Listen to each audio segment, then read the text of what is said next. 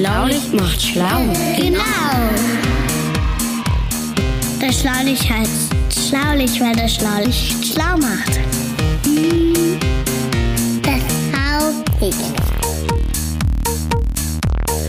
Das Schlaulicht, der interessante Podcast für Neugierige. Und diesmal wird es keltisch-römisch.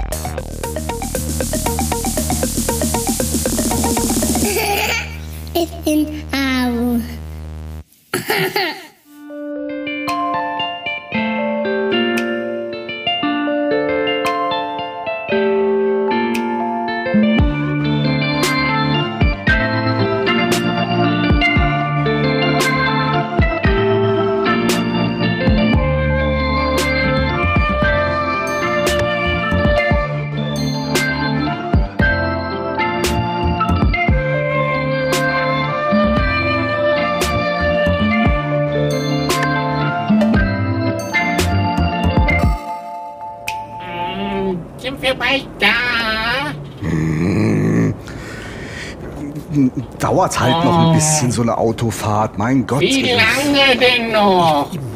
Ja, du, kannst, du musst auch nicht alle fünf Minuten fragen.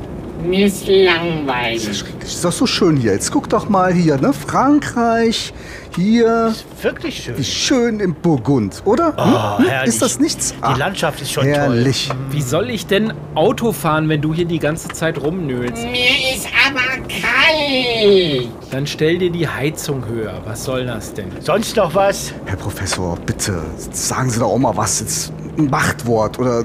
Ich kann doch nichts dafür. Ich muss pipi. Du bist ein Roboter, du musst nicht pipi. Oh, wenn du nicht anhältst, dann mache ich auf den Sitz. Also so langsam habe ich seine Machtspielchen satt. Das geht doch nie wieder raus. Das erinnert mich an einen, an einen Comic aus einem, von einem äh, Zeichner aus dem Ruhrgebiet. Ich weiß jetzt nicht genau. Apropos Comic, apropos Comic, guck mal, guck mal Leute, wir sind doch hier in der Nähe von, haltet euch fest, Alesia. Das gibt's doch gar nicht. Äh, Alesia, es gibt kein Alesia. Wir kennen Alesia nicht. Richtig, ne? An was erinnert uns das? Asterix, ja, natürlich. Richtig, das ist hier richtiges keltisches Land, wo wir unterwegs sind und deshalb, hm, Fahren wir nach Bibrakte. Wohin? genau, Ach so. nach ja. Biprakte, Herr Professor, Biprakte. Ach, ich hatte, das, schon- hatte ich schon wieder vergessen, sorry. Was ist denn das eigentlich, dieses Bibrakte? Das siehst du gleich, wenn wir da sind. Aber bis wir da sind, äh, überbrücke ich die Zeit und drücke mal einmal auf den roten Knopf. Das ultimative Geräuscherätsel.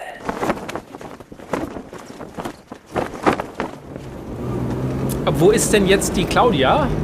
Die wollte doch hier uns am Parkplatz abholen? Hallo, hallo, hier bin ich. Hallo. Ah, Claudia! Wunderbar, Hallo. das hat ja hervorragend funktioniert. Ich darf kurz vorstellen, Professor Dr. Flugrost, so viel Zeit muss sein. Angenehm, freut mich. Hi. Der André, ja, Hallihallo. dann, na, willst du dich nicht selber mal vorstellen? Hm? Na gut, ich bin der Emil. Hallo Emil. Und äh, ja, wir kennen uns ja schon so ein bisschen. Genau, richtig. Genau. Ja. So, Ja, ich bin so. Claudia. Hallo. Willkommen in Bibrakte. Und wo sind wir? Ich sehe hier einen erschreckend hohen Berg vor mir. Äh, ja, der ist äh, sogar noch höher, wenn wir rauflaufen. Im Moment sehen wir nur einen ganz, ganz kleinen Teil davon. Und das ist genau das, was wir tun werden. Moment, was heißt denn hier rauflaufen? Ja, wir werden rauflaufen. Ja, das ist aber viel zu anstrengend für mich. Ich bin ein alter Mann. Ich gut, will nicht den ganzen Berg hoch. Doch, doch, doch. Das ist total schön da oben. die Claudia ist extra heute hier wegen uns hingekommen. Ah, ich muss eh abnehmen und von daher jeder Schritt zählt. Perfekt. Außerdem, Emil, wird das spannend. Ich gebe mir Mühe, das spannend zu machen. Ja, gut, dann los. Claudia, dann erklär uns doch mal überhaupt, wo wir hier sind. Ich, das ist ja so spannend hier. Um was geht's also passt überhaupt? auf. Ich würde vorschlagen, wir gehen jetzt mal ein paar Meter diesen Berg hoch. Mhm. Wirklich nur ein paar Meter erstmal. Also wir gehen in Etappen rauf und ähm, dann zeige ich euch was. Also würde ich sagen, wir gehen jetzt erstmal los. Das dauert jetzt vielleicht so fünf Minuten und äh, das ist noch relativ sachte bergauf. Ach, das ist ja gut. Okay, kommt ihr mit? Ja, na klar. Etappen Okay. finde ich gut. Ja. Etappen sind wichtig.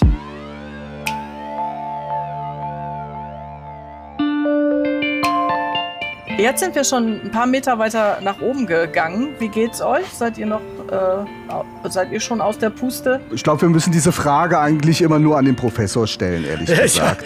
noch, ge- noch geht es, junge Frau. Noch geht es. Papa, soll ich dich schieben? Ja. Also, wenn ihr euch jetzt mal umguckt, hier so den Berg lang, also quasi hinter euch, ähm, fällt euch da was auf? Ja, da ist. Da auf beiden Seiten der Straße, da ist das eine Erhebung. Äh, wie? Ist das natürlich? Genau, richtig. Gut beobachtet. Nee, das ist nicht natürlich. Wenn man da genau hinguckt, dann sieht man das, dass das auch sich fortsetzt. Also die Straße schneidet sozusagen da durch. Und das, ähm, was sich unter dieser Erhebung befindet oder was sich an dieser Stelle mal befunden hat, das war eine Stadtmauer. Das war die Stadtmauer von Bibrakte, eine der Stadtmauern von Bibrakte. Hab ja nie gehört. Bibrakte äh, ist eine Stadt gewesen. Und zwar eine Stadt, die hat vor gut 2000 Jahren existiert, an genau dieser Stelle, wo wir jetzt sind. Äh, beziehungsweise eben im, im Innenraum.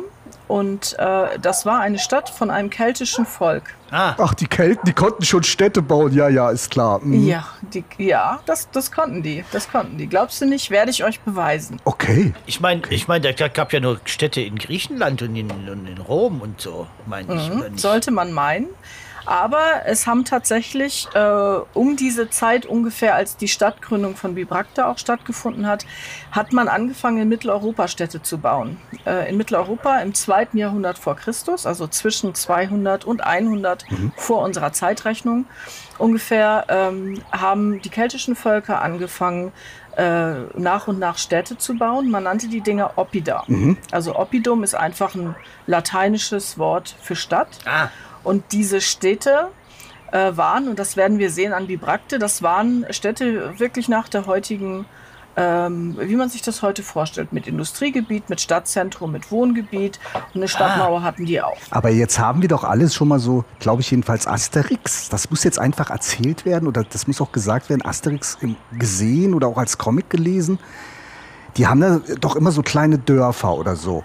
Und Mhm. die, die Kelten, das waren ja auch Kelten, ne? Wenn ich das richtig Mhm, ja, verstanden genau, das sind habe. Also das, die Gallier sind quasi die Kelten, ne? das ist dasselbe Volk so ungefähr. Da, das ist das Gleiche, genau. Das ist nur ein anderer Wortstamm, aber das meint das Gleiche. Und, und die hatten dann nicht nur so Dörfer, wie wir die immer so gezeigt bekommen, sondern die hatten richtige Städte, auch noch bevor die Römer da waren. Oder ich Richtig. bin ganz verwirrt. Ja. ah, das gab ja auch, im Asterix-Comic gab es ja auch Lutetia. Das war ja, was, was heute Paris ist. Ha. Richtig, ganz genau. Aber haben das nicht da auch die Römer? Das haben doch die Römer gegründet, oder nicht? Lutetia, das ist doch ein lateinischer. Lutetia Nein? Ist, ist auch ein Oppidum gewesen. Ah, äh, und ist dann später äh, von den Römern besetzt worden und, äh, und als Stadt benutzt worden. Und daraus ist dann eben äh, im Laufe der Zeit Paris entstanden.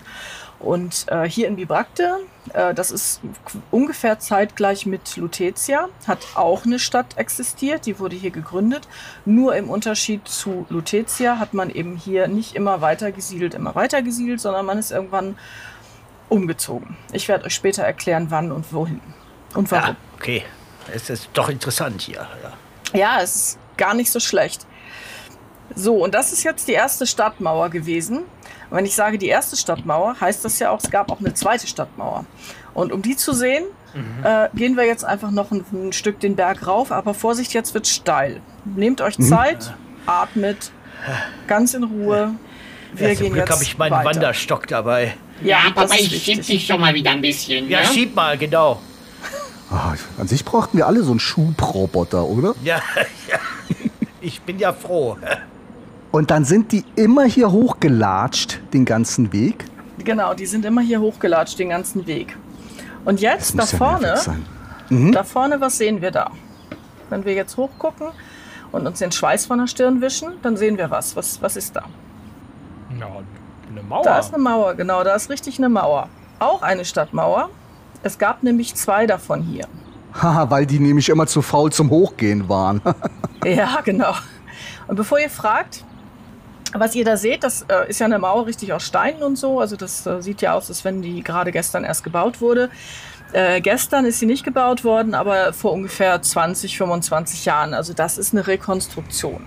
Das Ah. ist nicht das Original. Das, was man äh, hier gefunden hat, das sah genauso aus wie das, was wir vorhin im Wald gesehen haben. Das war also eine Beule im Gelände. Und, Und was das hat man ist dann- dann rekonstruieren? Das ist, kommt ja von konstruieren, ne? Genau, man hat äh, also an, an der Stelle Ausgrabung gemacht vor etwa 30 Jahren und hat genau alles aufgeschrieben und aufgezeichnet und vermessen, was man da gefunden hat. Da hat man zum Beispiel ganz viele Eisennägel, ganz große Eisennägel gefunden, man hat Steine gefunden, man hat viel Erde gefunden und man hat Reste von Holzbalken ähm, gefunden, also nicht die Holzbalken selber, aber Hohlräume äh, in diesen Steinlagen äh, und in den Erdlagen, da wo die Holz, äh, Hölzer mal gelegen haben. Die sind dann ja im Laufe der Zeit natürlich verwittert. Das ist ja über 2000 Jahre her. Ähm, Und die haben dann Hohlräume hinterlassen. Das konnte man sehen. Also das war dann dunkle, dunklere Erde in hellere Erde. Und das hat man alles genau vermessen. Und dann hat man sich ähm, aufgrund der Zeichnung äh, überlegt, wie das hätte sein können, als es noch gestanden hat. Und dann hat man eben die Materialien genommen, die man da gefunden hat oder von denen man dachte, dass man die gefunden hat und hat dann aufgrund dieser Zeichnungen versucht, das genauso nachzubauen, ähm, wie sozusagen die Ruine davon aussah. Und das ist das, was wir hier sehen. Okay, dann halte ich jetzt aber mal fest. Also, es gibt eine Stadt, die es nicht mehr gibt, die verfallen ist. Mhm. So. Und dann haben die unten am Berg die erste Mauer gebaut. Ja. Und dann, wenn der Feind dann weiter den Berg Mhm. hochrennt, dann trifft er dann nochmal auf die zweite Mauer. So stelle ich mir das vor. Ist das richtig? Könnte man denken. Nee, so ist es nämlich nicht. Genau. In Bibrakte, also eigentlich hätte man noch, noch ganz anders gedacht. Eigentlich hätte man gedacht, die bauen ihre Stadt Ja. äh, und bauen eine Mauer drumherum. Erstmal ist die Stadt wird- vielleicht ja. klein. Ja, und dann wächst die Stadt und man baut man eben halt die zweite Mauer. Ja. Genau, weil die Stadt dann aus den, aus den Nähten geplatzt ist, sozusagen der ersten Mauer. Dann baut man eine zweite Mauer, um das Ganze zu erweitern. Das wäre Und das war nicht so. der normale Vorgang. So ist das in fast allen anderen Städten zu allen Zeiten gewesen. In Bibrakte ist es genau andersrum gewesen. In Bibrakte hat man tatsächlich genau die Mauer, die wir zuerst gesehen haben, als erstes gebaut, nämlich ungefähr 120 vor Christus. Ah. Und 20 Jahre später hat man dann die zweite Mauer gebaut. Und dann ist es aber nicht so, dass die beiden gleichzeitig bestanden haben. Also man hat nicht den Feind, äh, den potenziellen, den der vielleicht mal kommt, äh, doppelt abgehalten, sondern man hat erst die erste gebaut und dann wieder verfallen lassen und dann hat man die zweite gebaut. Warum hat man das gemacht? Genau wissen wir es nicht. Genau wissen wir es nicht. Deswegen wissen wir es nicht genau, weil die Kelten äh, das leider nicht aufgeschrieben haben. Das wäre aber meine nächste Frage gewesen. Ihr wisst aber, ihr wisst aber, welche Mauer zuerst gestanden hat. Aha, aha. Ja, das wissen wir genau. Und keine Schildchen, die da dran, dran gebaut worden ist. Nee, Diese die Mauer Schildchen wurde erstellt 120 Jahre vor der Zeitenwende. Ja da stehen. Ja, ja, ja. Also sie haben nicht dran geschrieben, Mauer 1, Mauer 2, weil sie keine Schrift hatten. Genau, sie hatten keine Schrift und sie haben ähm, natürlich auch nicht raufschreiben können, dass es äh, 120 vor Christus gebaut wurde, weil die ja nicht wussten, dass 120 Jahre Christus äh, geboren würde. Ja, das war ja mein Witz. äh, genau, ich habe ihn verstanden. Gut, ne? Ja, natürlich. Und, aber woher wissen wir das jetzt heute? Also wie können wir das datieren? Das wissen wir datieren. Das ist ein gutes, guter Begriff. Datieren ist ähm, sozusagen die, das Rückgrat der Archäologie. Also ihr wisst ja, ich bin Archäologin. Ähm, ich habe hier teilweise auch mit ausgegraben äh, auf Bibrakte, nicht an dieser Mauer, aber woanders. Und ähm, wir haben Methoden. In der Archäologie gibt es Methoden. ähm, das sind meistens wissenschaftliche, aber nicht nur, wo man äh, nach bestimmten Materialien guckt und ähm, guckt, äh, wie man die zum Beispiel analysieren kann im Labor. Also man kann, wenn man Hölzer zum Beispiel findet, entweder nach Jahrringen suchen, das nennt sich Dendrochronologie und kann dann gucken, ähm, da gibt es so Kurven, da kann man das drüberlegen und kann dann schauen, ähm, wie ungefähr, also in welchem Zeitraum dieses, äh, dieses Holz gewachsen ist. Es gibt ähm, andere chemische Methoden, um das einzuordnen. Und dann gibt es auch Methoden aus der Archäologie selbst. Das sind dann Vergleichsmethoden.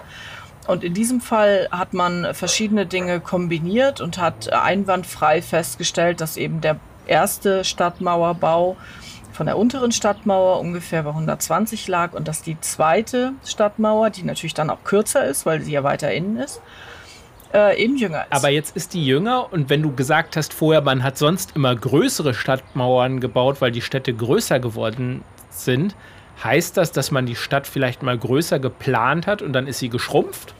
Das kann gut sein, dass man vielleicht sich ein bisschen übernommen hat bei der Einplanung der Stadt. Also die Stadt war schon groß und auch wichtig, aber ähm, ihr habt ja gemerkt, zwischen der ersten und der zweiten Stadtmauer sind wir ja gerade hochgelaufen. Da ist es ganz schön steil. Und nun hat man die Stadtmauer genau oberhalb von dieser steilen Ebene, oder das ist ja eben keine Ebene, sondern von, dieser, von diesem steilen Hang gebaut. Eine Theorie wäre die, dass man vielleicht sich überlegt hat, dass es doch nicht so ganz praktisch ist, diesen Bereich mit in die Stadtmauer einzugliedern und, und mit zu befestigen, mit zu verteidigen, äh, weil man es sowieso nicht nutzen kann. Wirklich, ist halt schon doch ganz schön steil da. Und deswegen hat man sich vielleicht, also wie gesagt, das sind nur Theorien, das wissen wir wirklich nicht genau, da kann man nur äh, ja, sich überlegen, was vielleicht logisch wäre. Vielleicht hat man aus dem Grund gesagt, okay, ähm, das mit der ersten Stadtmauer war vielleicht ein bisschen übertrieben, die ist auch ein bisschen zu lang, um sie ähm, äh, zu pflegen. Man muss da ja auch darauf aufpassen, dass die erhalten bleibt. Und dann hat man noch mal eine zweite Stadtmauer gebaut. Ob das allerdings so war, weiß man nicht genau. Also wenn ihr euch jetzt dieses Bauwerk, was da neu gebaut wurde, auf der, nach alten Modellen, wenn, man, wenn ihr euch das mal anguckt, das ist sehr, sehr aufwendig, eine solche Mauer zu bauen. Jetzt sind wir aber doch nicht hier hingefahren, um uns eine blöde Mauer anzugucken, oder? Was ist denn spannend an der Mauer? Ich verstehe das gar nicht. Ja, das wird bestimmt erklärt. Warte mal ab. Vorschusslorbeeren. Also diese Mauer ist in der Tat ziemlich spannend, weil ähm, das ist eine Mauer, eine ganz spezielle Mauer, eine Mauer, die ganz typisch war für die Kelten. Aha. Und deswegen nannte man die auch Murus Gallicus. Murus ist lateinisch, das heißt Mauer. Und Gallicus heißt eben der Kelten. Gallisch. Also eine keltische Mauer, ganz typisch. Dieser Name ist ja lateinisch, stammt nicht von den Kelten selber. Sondern von den Römern, von den Römern. Nicht vorsagen, Jörg. Genau. Und zwar nicht. Haben die etwa Lateinisch gesprochen oder was? Ja, die Römer haben nicht römisch gesprochen, die haben nicht lateinisch gesprochen, Ah. Herr Professor. Hm. Weiß ich, weiß ich. Ich habe nur einen Witz gemacht. Und das ist richtig. Dieser Name kommt von den Römern. Der, der kommt aber nicht von irgendwem, also nicht von den Römern im Allgemeinen, sondern der kommt von einem ganz speziellen Römer. Wer fällt denn euch so ein als ganz spezieller Römer? Augustus. Ja, nicht schlecht. Den- Auf den kommen wir später noch. Ich glaube, sie möchte, dass einer von Nero. uns Gaius Julius Caesar sagt. Ja, das wäre so schön, wenn das einer von euch sagen würde. Gaius Julius Caesar. Genau. Caesar hat diese äh, Stadtmauer, also diese Art, eine Mauer zu bauen, Murus Gallicus genannt. Caesar war ja bekanntermaßen nicht nur ein Staatsmann, sondern auch ein Feldherr, also ein, ein Militär. Caesar war ein Militär, der, der hat äh, im, in der Armee, äh, die Armee befehligt und der hatte irgendwann äh, in seiner, äh, in der Zeit, wo er regiert hat oder wo er an der Macht war, hatte er irgendwann die Idee, er wollte gerne Frankreich mit in sein Reich integrieren. Also damals hieß es natürlich noch nicht Frankreich, aber da, wo heute Frankreich ist. Und dann ist Caesar eben mit seinen Truppen, mit seiner, mit seiner Armee gekommen und hat äh, sich ganz genau angeguckt, äh, was da alles so passiert ist ähm, in, in, äh, im, im keltischen Bereich, in, in, Gallien eben, hat Krieg geführt, auch gegen die keltischen Völker und hat unter anderem eben diese Art von Mauerbau sich angeguckt und hat festgestellt, dass das ganz schön stabil ist, was die da gebaut haben. Da sind die Römer nämlich nicht drauf gekommen, eine Mauer so zu bauen wie das. Okay. Ja, die konnten auch ziemlich gut Mauern bauen, die Aber Römer. vielleicht haben die sich ein paar Sachen da abgeguckt. Das kann ja sein, ne? Ja, die stehen ja heute noch. Ganz genau, aber ja, aber der, der Murus Gallicus steht ja quasi auch noch. Also der ist zumindest als Ruine ja noch da. Und das, was in Rom noch steht, steht nur deswegen, weil man sich drum kümmert. Dann war das gar nicht Oppi dumm, da war das eher Oppi schlau, oder? Könnte man so sagen. Wer hat diesen Roboter programmiert, denke ich mir immer. Wer hat diesen Ja, ich, Roboter ich weiß, ich programmiert? weiß, ich, Entschuldigung, es tut mir leid. Ich, ich habe den, ich hab den Karlauer Irgend- Modus, habe ich ein Irgendwo bisschen, im naja. Sprachzentrum ist eine kalte Lötstelle, da bin ich mir sicher. Großartig. Äh, jetzt bin ich aus, dem, aus der Spur. Ähm, Das ist gut. Und warum gründet man so eine Stadt eigentlich? Auch das ist eine gute Frage. Also was sind die Gründe zur Gründung? Auch da können wir ähm, nur raten, weil, wie gesagt, wir haben das Problem, dass die Kelten keine Schrift hatten, keine eigene, ähm, und auch kein Schrifttum. Also die haben einfach die Tradition nicht gehabt, Sachen aufzuschreiben, äh, wie die Römer das zum Beispiel gemacht haben und vor den Römern ja auch schon die Griechen, die haben ja ihre Geschichtsschreibung schon gehabt. Bei den Kelten war das einfach nicht, also es lag nicht daran, dass die äh, zu dumm waren oder nicht gebildet genug, Zu faul. sondern das war einfach bei denen nicht Tradition. Die haben sowas nicht gemacht. Die hatten eine ganz mündliche Kultur, die haben Wissen mündlich vom einen zum anderen weitergegeben, was im Übrigen ähm, auch ganz schlau ist, wenn man nämlich bestimmte Leute von Wissen fernhalten will. Dann sagt man denen das einfach nicht. Ach so. Also das ist auch, auch zur Macht, zum Machterhalt ist das relativ praktisch, eine mündliche Kultur zu haben. Und soweit wir heute wissen, hat das bei den Kelten gut funktioniert. Aber der Nachteil ist, wir wissen halt leider aus keltischer Sicht nicht viel über deren eigenen Geschichte. Ähm, ja, warum hat man Städte gebaut? In Bibracte äh, war es zum Beispiel so, dass es gar keine Vorgängersiedlung gegeben hat. Also äh, oft ist es so, wenn man ähm, eine Stadtgründung äh, feststellt, archäologisch gesehen zum Beispiel, oder auch ähm, aus, aus der Sicht eines äh, Historikers, also wenn, wenn man eine Stadtmauer sieht, äh, dann ist es oft so, wenn man da ein Loch macht und mal guckt, was archäologisch da zu sehen ist, dass es da vorher mal vielleicht einen Einzelhof gegeben hat, Bauernhof oder ein kleines Dorf oder eben eine andere unbefestigte Ansiedlung. Und irgendwann wird das dann so groß äh, und dann werden die politischen Bedingungen drumherum vielleicht unsicher und dann äh, meint man, man müsste das vielleicht mal beschützen, weil es äh, wertvoll und wichtig geworden ist und dann baut man eine Mauer drumherum. Auch das war bei bei Bibracte nicht so. Also in Bibracte ist ganz, ganz viel anders. Also da haben die direkt ihre Stadt gebaut hier. Direkt eine Stadt gebaut. Genau, das ist richtig. Vorher war nichts. Vorher war dieser Berg leer. Und ähm, die haben angefangen, ihre Stadt zu bauen. Also die ersten Gebäude auf dem Berg, auf den wir ja immer noch raufgehen, ähm, sind gleichzeitig mit der ersten Stadtmauer gebaut worden. Das heißt 120 vor Christus. Und äh, vorher war nichts. Das ist ganz ungewöhnlich. Ähm, aber hier ist es halt so, dass wirklich die Stadt, äh, also die Besiedlungsgeschichte von Bibracte fängt erst an mit der Stadtgründung. Ganz ungewöhnlich. Ja, das ist ja schön, aber es muss da auch Gründe geben. Also muss man irgendwie. Hier, hier ist irgendwie schön, man hat einen schönen Blick. Ja. Zum Beispiel. Dafür Zum pfeift der Beispiel? Wind so kalt. Ja, auch wahr. ja Auch das wahr. stimmt.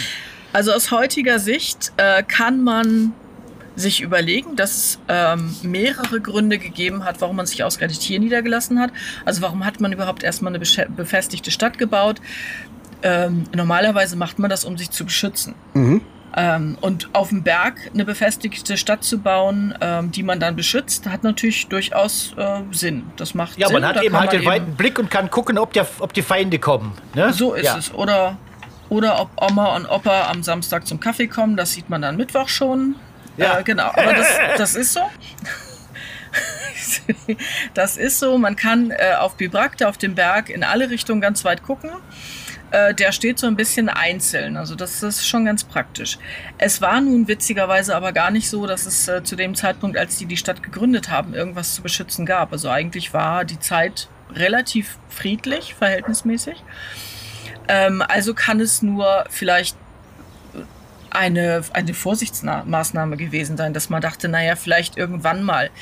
Ähm, das wäre eine Möglichkeit. Wenn man jetzt aber mal ein bisschen weiter guckt, was im Rest von Mitteleuropa passiert ist in der Zeit, ähm, dann äh, kriegt man Hinweise darauf, weil nämlich im Rest von Mitteleuropa, wo auch überall Kelten lebten, das waren quasi die Cousins und Cousinen Ah, von denen, die hier in Bibracte waren, also die in Bibracte, das, die hießen Hedua. ah. Und dann hat man zu den Heduan immer gesagt, aber ihr seid doch die, die noch gar keine Stadt haben, Edge. Genauso wird, wird es also vielleicht gewesen sein. Das ist eine unserer Theorien und zurzeit ist es unsere Lieblingstheorie. Genau.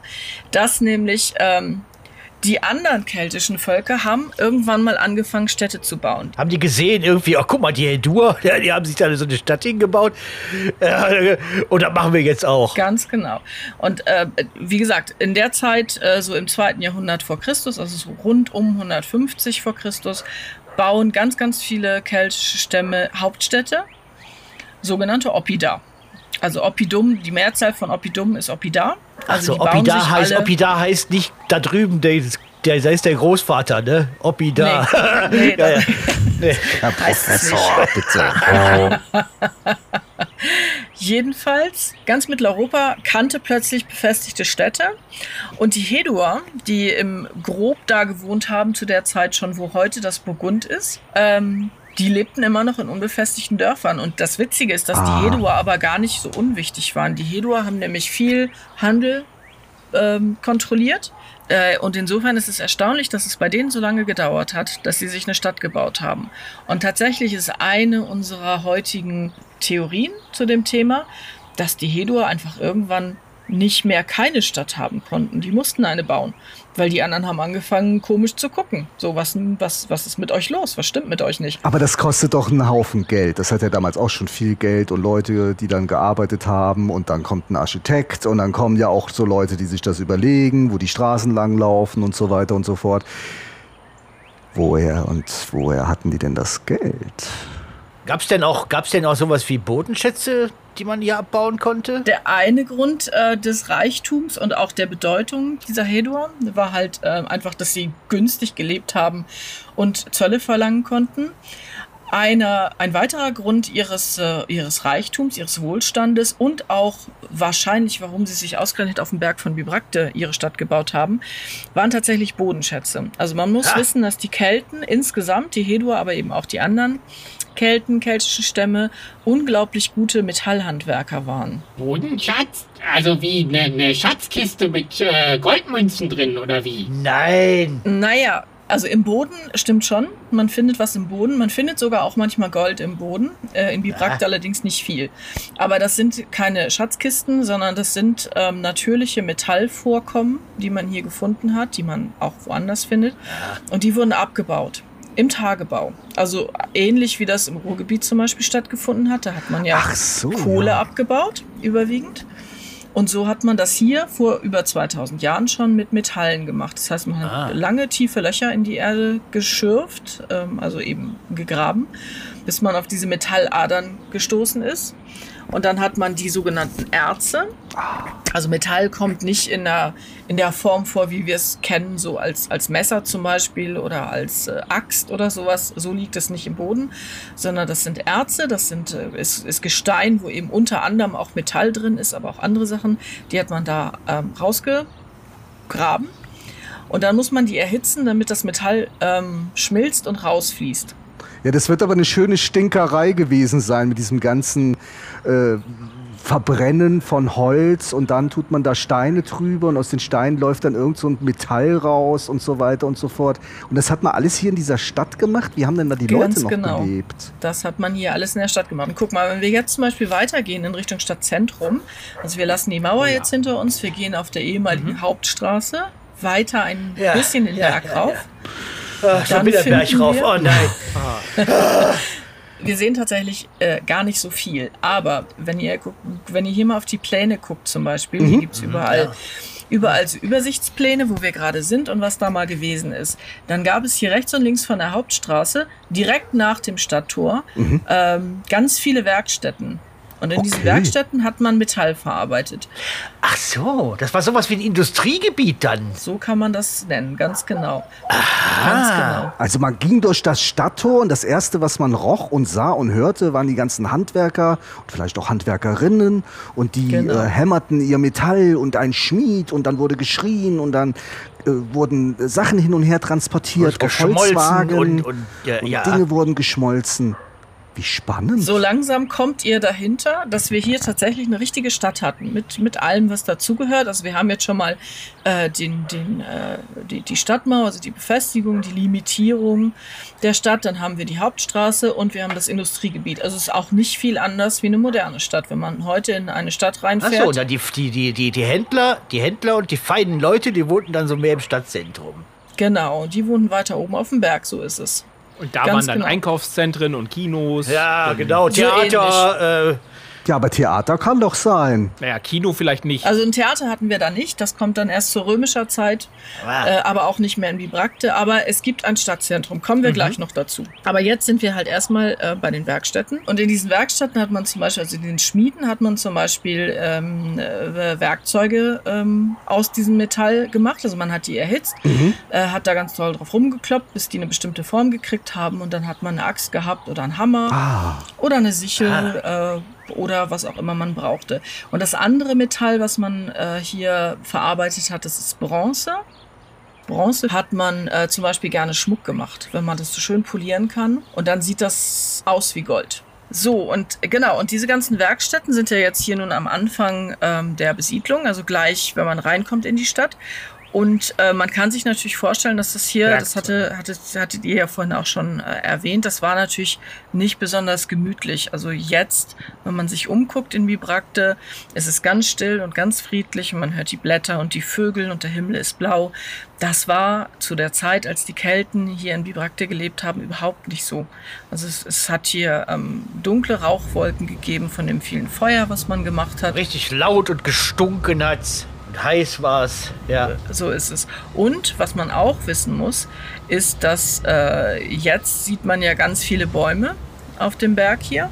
Das war natürlich früher auch nicht so. Könnt ihr euch vorstellen, warum das früher nicht so war? Ja klar, die haben die ganzen Bäume abgeholzt für die Feuer. So ist es. Dann musst du den ganzen Kram wieder den Berg hochtragen. Also so langsam traue ich dieser Stadtidee immer weniger. Das ist ja nichts auch von Dauer hier sowas. Ja, doch, doch, das war schon. Das war eine Zeit lang, war das von Dauer, aber nicht ganz.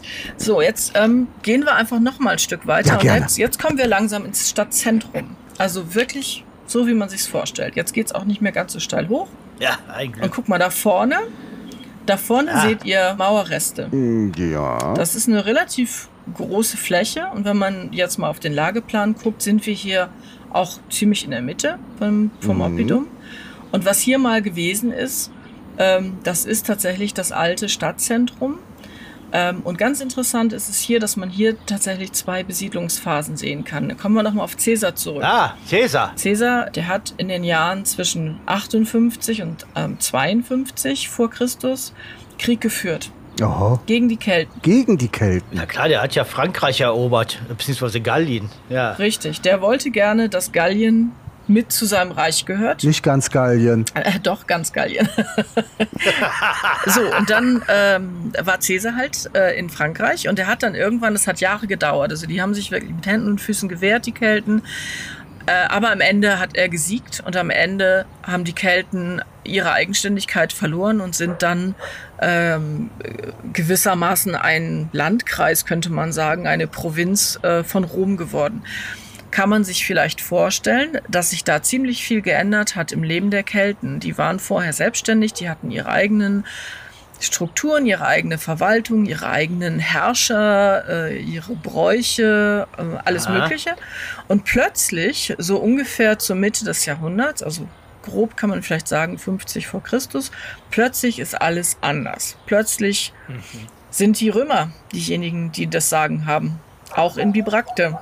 Und das sieht man. Und die bringen natürlich auch ihre Kultur mit, ne? Das ist richtig. Das sieht man ganz deutlich. Guck mal, wenn man hier zum Beispiel auf der einen Seite von der Hauptstraße sieht, äh, hier haben wir einen Keller, der ist äh, wieder rekonstruiert, also wieder aufgrund Ah, ja, oh ja. dessen, was man ausgegraben hat, hat man das wieder, wieder so hergerichtet, wie man es gesehen hat. Und das ist eine reine Holzbauweise. Also man sieht hier, äh, die, der Boden ist aus Holz, Ja, die das Wände sind aus sehen, Holz. ja. Ja, ja. Das ist ein Ständerwerk, also wie ein Fachwerkhaus äh, sozusagen mit, mit Holzständern und äh, vermutlich gab es auch mal eine Holzbedeckung obendrauf, also Holzschindeln oder vielleicht auch Stroh.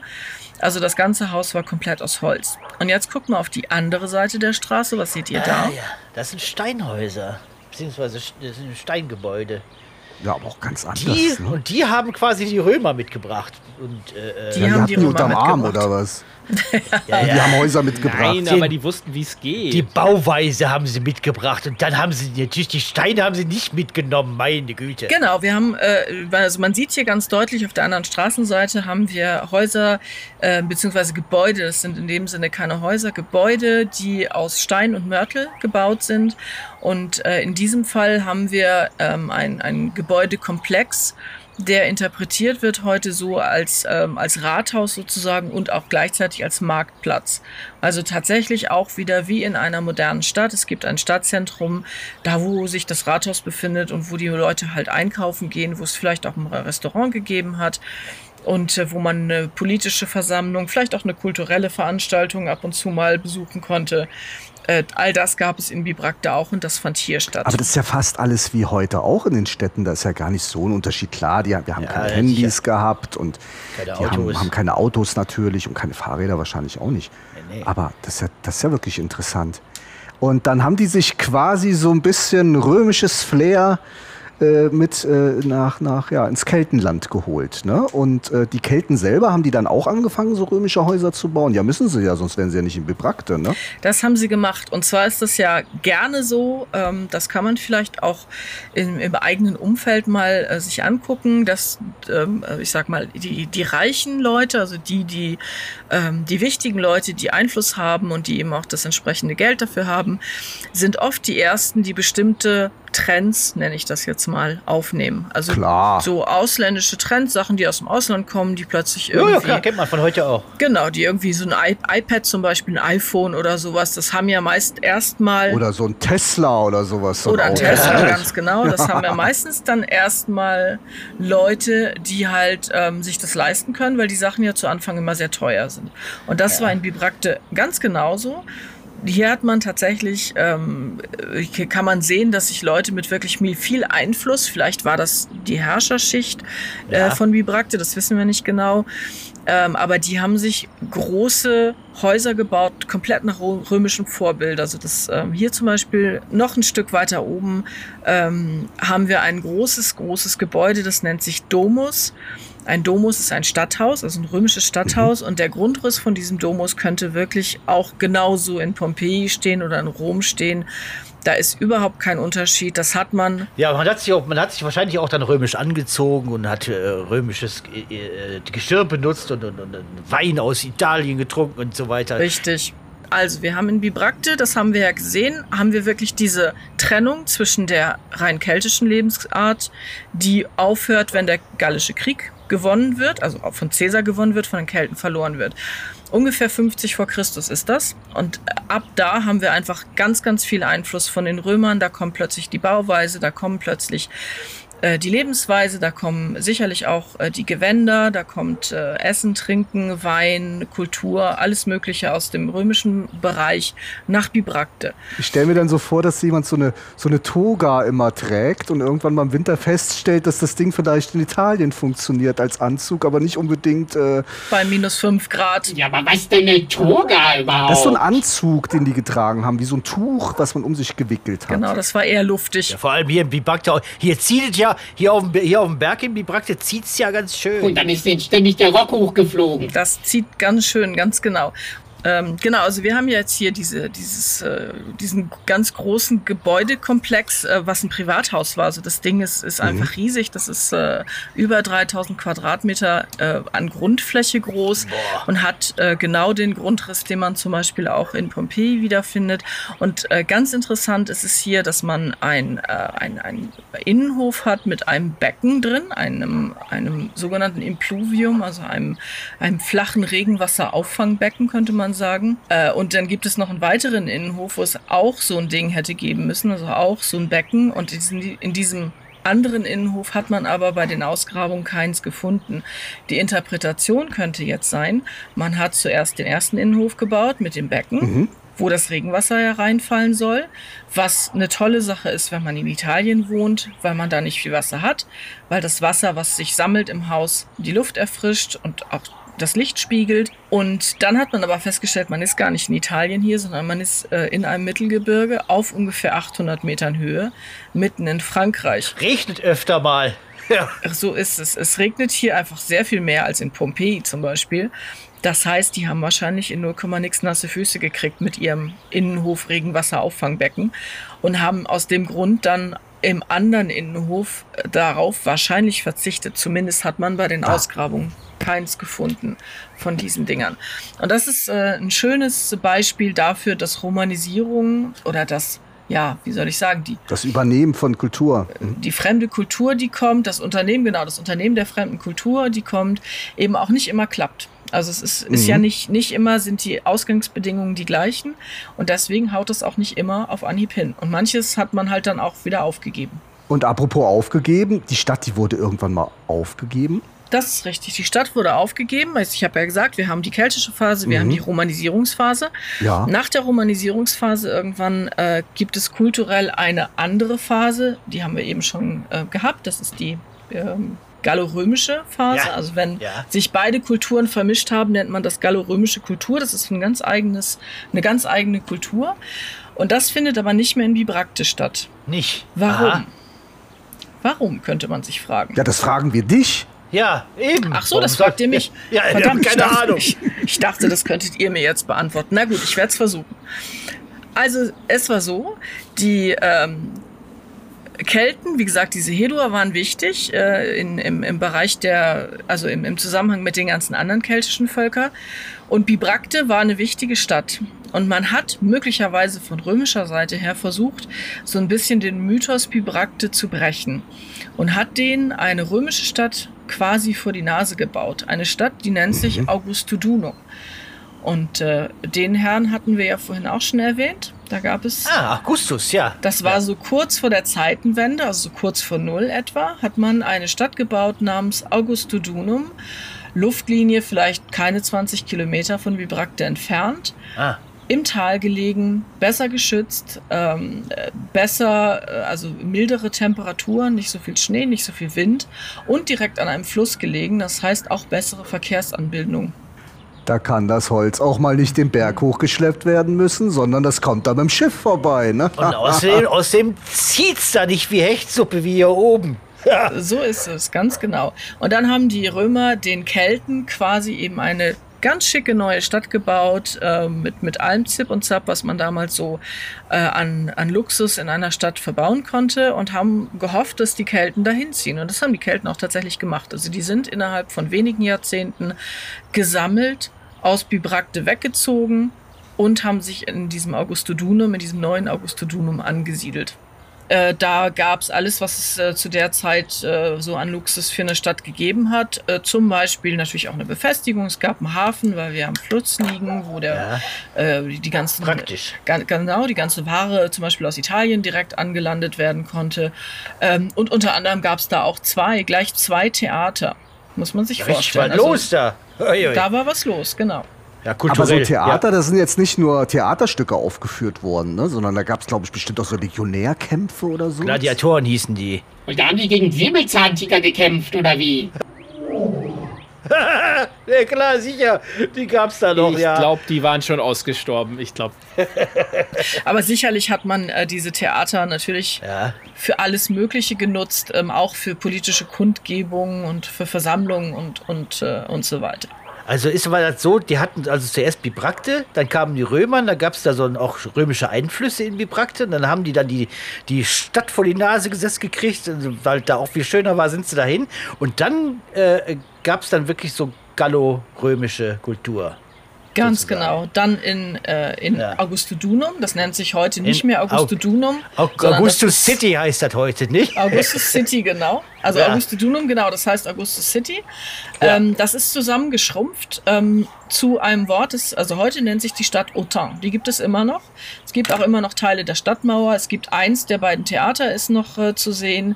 Und äh, diese, äh, diese Stadt heißt jetzt Autun. Und äh, genau, genau das ist passiert. Die sind äh, dann alle nach Autun gezogen. Und erstaunlicherweise ha hat man dann die Stadt oben auf dem Berg, also Bibracte, ähm, einfach verschwinden lassen. Also da hat sich Aha. keiner mehr drum gekümmert und in äh, relativ schneller Zeit, also innerhalb von wenigen Jahrhunderten, also für ein Menschenleben ist es immer noch viel, aber aus archäologischer Sicht ist es, äh, ist es relativ wenig, hat man vergessen, wo sich diese Stadt befindet. Also Bibracte Ah, ist komplett in Vergessenheit Stadt. geraten. Mhm. Ja.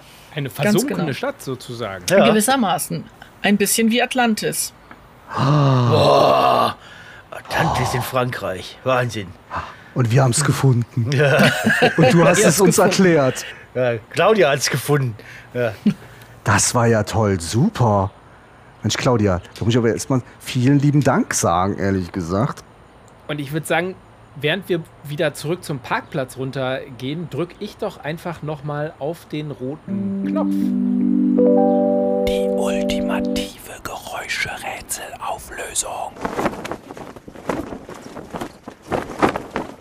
Tja, und das, das war wohl, ihr habt's gehört, ne? Das war eine Flagge und zwar eine ukrainische Flagge, die da geflattert hat. Das hätte ich nie gedacht, dass so alte Mauern und Steine und so, dass mich das interessieren könnte. Aber das war wirklich spannend. Vielen Dank. Also, seid ihr schlau? Genau. Genau.